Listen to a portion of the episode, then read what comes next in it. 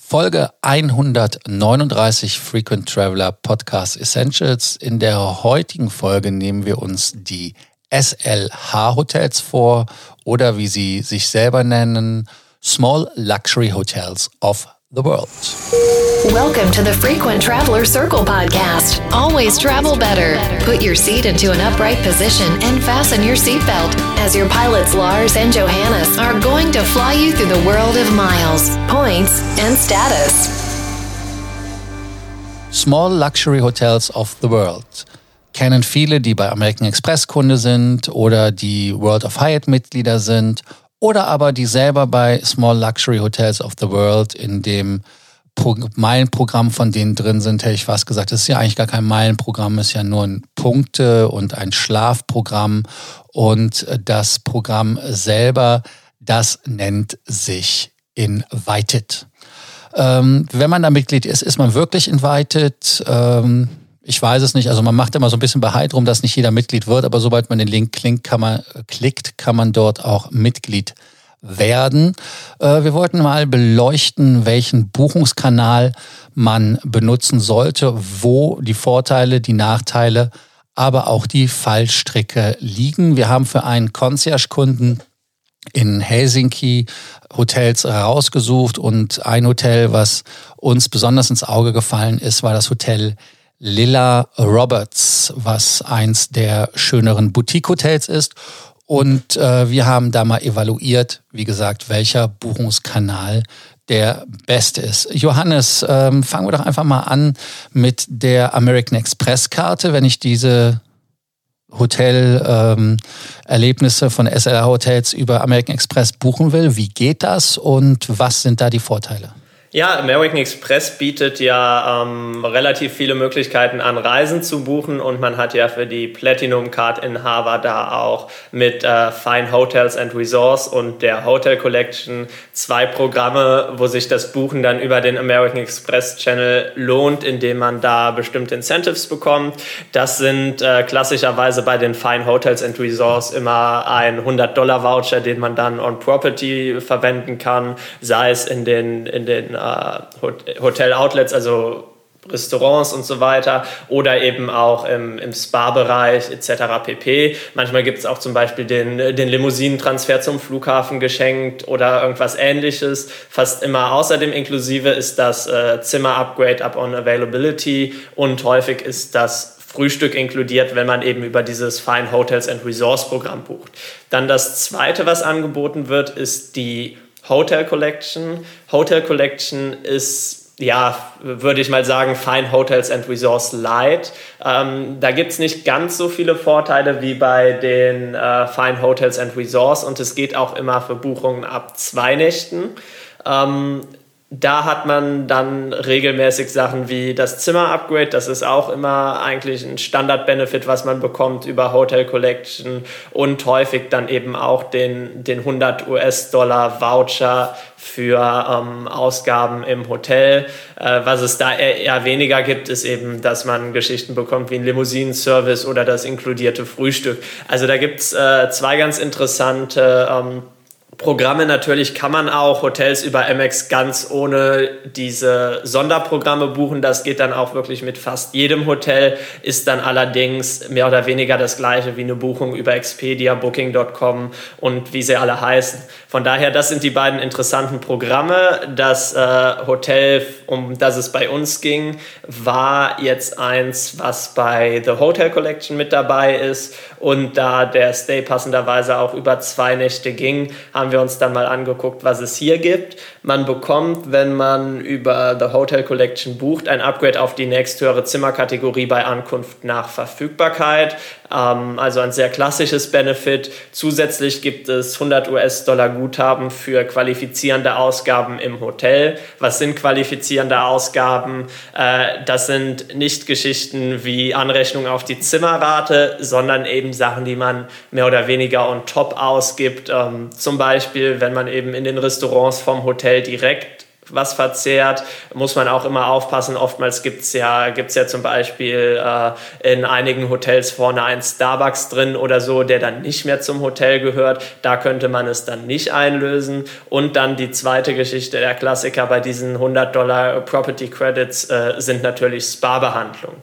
Jetzt zu dem Punkt, was würde der ganze Spaß kosten? Man würde für beide Nächte zusammen 416,70 Euro bezahlen. Frühstück wäre dabei noch nicht inkludiert, aber das wäre die Rate, also pro Nacht 208,35 Euro. So, Lars, jetzt gebe ich mal den Ball an dich zurück und frage, welche alternativen Buchungskanäle hätten wir denn noch für das Hotel? Äh, wie unterscheiden die sich hinsichtlich der Rate, also was ist inkludiert und natürlich auch dem Preis? Ja, dann gehen wir auf diese Next Level. Das wäre dann World of Hyatt. Bei World of Hyatt kann ich die SLH-Hotels buchen, nicht alle. Ähm, es sind die Hotels reihenweise freigeschaltet worden. Also es geht halt, wie gesagt, sukzessive, weil man muss natürlich auch wissen, dass äh, SLA-Hotels sind über 500 ja unabhängig äh, äh, ge, ge besossene, besessene, besetzte, besessene äh, ähm, Hotels. Und diese Hotels haben natürlich auch dann immer wieder Besonderheiten des Besitzers und das muss dann halt in jedem Hotel einzeln nachverhandelt werden, weil da ja auch Kosten und so weiter auf das Hotel zukommen. Deshalb geht's halt nur sukzessive. Äh, insofern, das Hotel ist mit dabei. Und was sind die Vorteile, wenn ich als Word of Hyatt Member, Discoverist, Explorist oder Globalist übernachte dort. Warum ist das egal, welchen Status ich habe? Weil es eigentlich für alle dasselbe gibt. Also es gibt keine besonder keine Sonderbehandlung für ein Statuslevel. Wer also Mitglied bei World of Hyatt einfach nur ist, bekommt schon direkt das äh, Frühstück für zwei Personen. Es ist ein Continental Breakfast, so wie es ja auch bei der American Express Karte war zur äh, Erinnerung an alle, Continental Breakfast ist nichts anderes als eine Stulle mit Marmelade und Kaffee. Ist eine schöne Umschreibung dafür, aber das ist halt der klassische äh, Continental Breakfast. Also es ist kein Buffet, dass man sich da also nicht ins Boxhorn jagen lässt.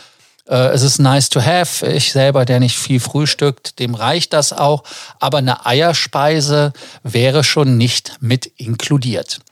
Dann das äh, Internet wäre complementary, Wi-Fi. Ein äh, Upgrade in eine höhere Kategorie. Natürlich auch hier wieder based on availability at check-in. Und last but not least, ein äh, früher Check-in ab 12 Uhr und ein Late Check-out bis 14 Uhr nachmittags, aber auch das wieder nur bei Verfügbarkeit bei Check-in. Es ist halt kein ehrlicher äh, Benefit, weil das ist äh, wie im richtigen Leben. Ihr wisst das, wenn ihr keinen Status habt im Hotel und ihr geht einfach an die Rezeption und fragt, wie sieht's bei euch aus? Dann geben die euch bei Verfügbarkeit äh, oder halt eben nicht. Also wenn es mit einem Hyatt äh, äh Globalist Status wäre 16 Uhr ein Must-Be. Also das heißt, da brauche ich nicht wirklich bei der Rezeption großartig betteln, sondern ich sage einfach äh, 16 Uhr. Die sagen ja 16 Uhr, weil es halt wirklich 16 Uhr ist, egal wie ausgelastet das Hotel ist. Dann zurück zu den Preisen. Johannes hatte ja die Preise genannt, dasselbe Hotel für denselben Zeitraum. Und jetzt kommt was Spannendes. Äh, Johannes, hattest du die Zimmerkategorie genannt?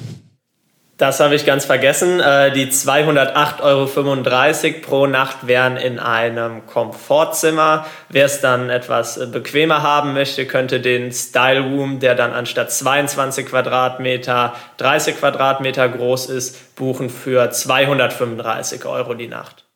Ja, äh, dieses Komfortzimmer wird auf Hyatt.com gar nicht angeboten. Heißt also, man fängt da erst mit den 30 Quadratmetern an. Und das ist etwas, was mir schon öfters aufgefallen ist, dass die Zimmer der unteren Kategorie nie angeboten werden. Also das heißt, es wird immer die zweit höhere, also die zweitniedrigste in dem Fall, also die nächsthöhere Kategorie äh, angeboten. Und hier sind wir bei einem Preis von 242 Euro pro Nacht. Heißt also, dass wir bei 484 Euro in Toto legen, also auch etwas höher als das, was Johannes rausgefunden hatte. Was wären denn noch weitere Vorteile bei Hyatt? Ja, weitere Vorteile wären, dass ich einen Stay Credit bekomme und ich bekomme Punkte für meinen Aufenthalt. Das heißt also, ich bekomme die ganz normalen Hyatt-Punkte, die ich für den Umsatz dort bekomme, auf meinem Konto gut geschrieben. Als dritte Variante haben wir natürlich mal ausprobiert, wie viel kostet das Zimmer, wenn ich das direkt bei der slh.com-Seite buche mit Check-in 8. August bis zwei Nächte, also August 10. der Checkout. Die Benefits sind komplett dieselben.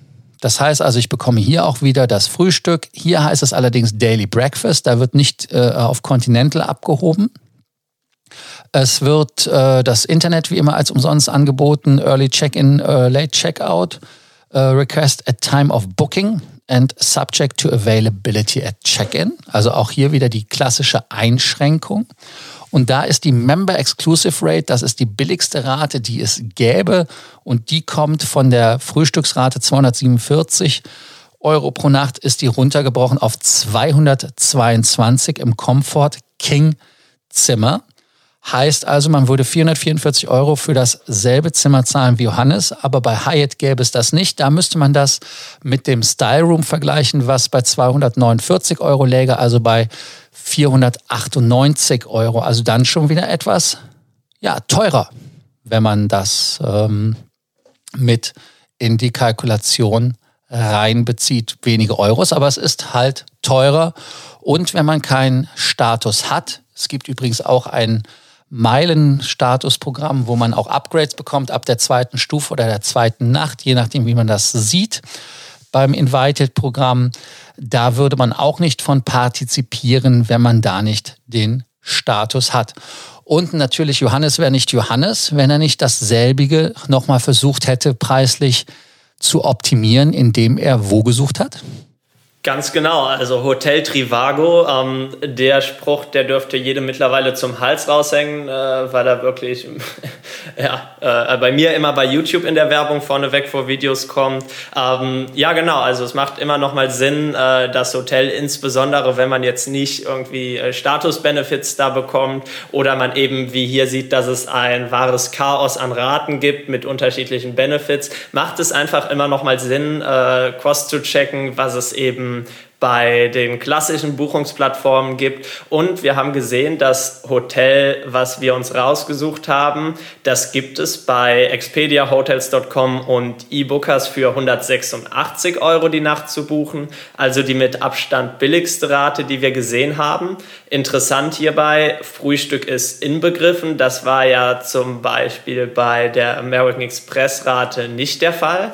Und äh, der ein oder andere wird es wissen, zum Beispiel Hotels.com hat ein eigenes, ganz interessantes äh, Rewards-Programm, wo man nach zehn bezahlten Nächten eine ähm, kostenlose Nacht bekommt, die in etwa, also die dem durchschnittlichen Preis der zehn bezahlten Nächte entspricht. Von daher kann man sagen, Hotels.com bietet so gesehen nochmal 10% Cashback über dieses Loyalty-Programm. Also kann man sagen, da kann man das Hotel im Prinzip für 170 Euro die Nacht buchen. Ähm, es ist auch das, äh, das kleine Zimmer, also das Komfortzimmer mit 24 Quadratmetern. Und man zahlt dann, wenn man jetzt diese zehnte Nacht frei mit einberechnet, 170 Euro dafür. Ja, das ist äh, richtig Geld, was man sparen kann. Aber wir wären ja nicht Frequent Traveler Circle, wenn wir nicht die Benefits maximieren würden. Heißt, ich habe mich mit dem SLH-Team zusammen äh, hingesetzt, in Anführungsstrichen. Die bieten nämlich einen Chat an und habe im Chat einfach geschrieben, du, ich habe eure Rate billiger bei äh, den Freunden von Trivago, Schrägstrich, äh, expediahotels.com oder wer das auch war äh, gefunden, habe denen den Screenshot geschickt und äh, hatte auch schon damit gerechnet, dass sie sagen, ja, nö, ist halt äh, anders, Booking Channel, der geht nicht. Und die haben dann gesagt, ähm, I will need to check this information with the hotel. This may take up five minutes. Also das heißt, man, man hat sich der Thematik angenommen, hat dann äh, dem Hotel äh, geschrieben, beziehungsweise dem Hotel äh, telefonisch äh, ist man dann näher auf den Pelz gerückt und das Hotel hätte und hat den Preis gematcht.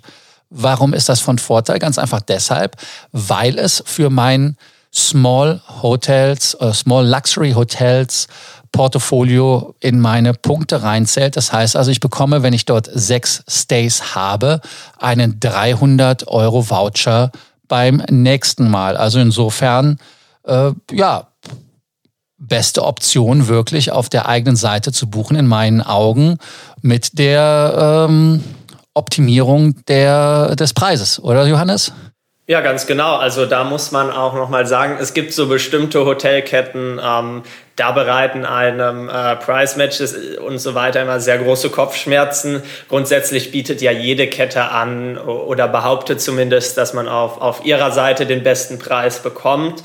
Aber dann in der Theorie gibt es da immer so viele Ausnahmen. Äh, teilweise wird dann in den, in den äh, Buchungsplattformen der Zimmername etwas geändert und dann sagt man, ja, das ist ein anderes Zimmer. Äh, teilweise sagt man dann, ja, das sind Veranstalterkontingente, die da vermarktet werden, das geht auch nicht und so weiter weiter und so fort. Ähm, da muss man hier sagen, das ist bei SLH meiner Meinung nach sehr fair und direkt gelöst. Also man hat da wirklich äh, nicht irgendwie so eine Geschichte gehabt, wie es ja auch bei einigen Ketten der Fall ist, dass man erst buchen muss und dann sein, sein Price Match einreichen kann und äh, dann der vielleicht aufgrund irgendwelcher fadenscheiniger Argumente widerlegt wird, sondern hier konnte man einfach sagen, hey, ich habe das anderswo günstiger gefunden, es ist doch auch in eurem Interesse, dass ich bei euch direkt buche, ähm, passt doch bitte die Rate an und dann wurde das auch gemacht. Also an dieser Stelle wirklich großes Lob dafür und dann macht es meiner Meinung nach absolut Sinn, äh, eben auch darüber zu buchen.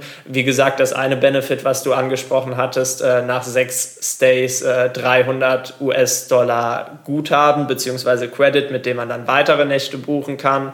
Sehr, sehr großzügige Regelung. Und natürlich, wenn man da über die Zeit öfters mal in den SLH-Hotels ist, dann äh, ja, zahlt sich die Loyalität ja meistens auch aus. Ich habe so die Erfahrung gemacht, dass Hotels die äh, Direktbucher wesentlich lieber mögen als Leute, die über Expedia und Booking.com kommen. Also da hat man, hat man dann vielleicht bei dem Zimmer-Upgrade und so weiter einfach riesige Vorteile, was ja über Expedia und so sonst nie passieren würde. Und äh, nicht, nicht zuletzt ist das einfach auch meiner Meinung nach ganz interessantes Programm aufgrund des Portfolios, was sie anbieten. Es gibt ja viele Leute, die sagen, ich will eigentlich, wenn ich irgendwo hinreise in eine Stadt, dann will ich die Stadt erleben und das ist äh, im, im Hampton bei Hilton oder äh, Marriott Courtyard natürlich nicht möglich, weil die Hotels mehr oder weniger überall gleich aussehen. Und hier hat man wirklich eine, eine tolle Kollektion von, von Boutique-Hotels, die alle einen sehr hohen Standard haben haben, ähm, teilweise auch Inhaber geführt sind, also eine, eine viel persönlichere Atmosphäre und damit ein interessantes Programm für alle, die sagen, ja, ich habe hohe Ansprüche beim Reisen, aber ähm, das soll eben in keinster Weise in, in Standardisierung ausarten, sondern ich möchte wirklich überall ein einzigartiges Hotel haben. Ja, ähm, Fazit ist, SLH, SLH Hotels klein und fein äh, sind ihrem Namen gerecht geworden, äh, nennen sich ja auch Pioneers of Boutique Luxury for nearly 30 years. Also insofern äh, beide Daumen hoch. Johannes, Daumen hoch, runter. Beide Daumen hoch. Noch schöner wäre es natürlich gewesen, wäre die günstigere Rate auch direkt über SLH äh, verfügbar gewesen. Aber ich denke einfach, dass das eben genau an dieser Konstellation liegt. Man hat hier ähm, sehr viele individuelle Hotels zusammengeführt und äh, da macht jeder vielleicht so ein bisschen sein eigenes Ding, probiert die unterschiedlichen Buchungskanäle aus. Aber wenn das eben so schnell geregelt werden kann, dann kann man dafür beide Daumen hoch geben. Ja, also insofern äh, Beide Daumen hoch, ganz klar. Bei mir, bei Johannes sind vier Daumen hoch. Da sind wir uns einig. Äh, natürlich wäre es hübscher gewesen, wenn es auf der Seite sichtbar gewesen wäre, aber wir wollen uns ja nicht selber wegrationalisieren. Insofern danke, dass ihr uns zugehört habt. Danke, dass ihr uns abonniert habt. Und die, die uns noch nicht abonniert haben, natürlich nicht vergessen, den Abonnier-Button zu drücken. Und äh, bei Sorgen, Sorgen, Ängsten und Nöten einfach eine Nachricht schreiben und wir kümmern uns um welchen. Also bis bald. Ciao. Thank you for listening to our podcast, Frequent Traveler Circle. Always travel better. and boost your miles, points, and status. Book your free consulting session now at www.ftcircle.com now.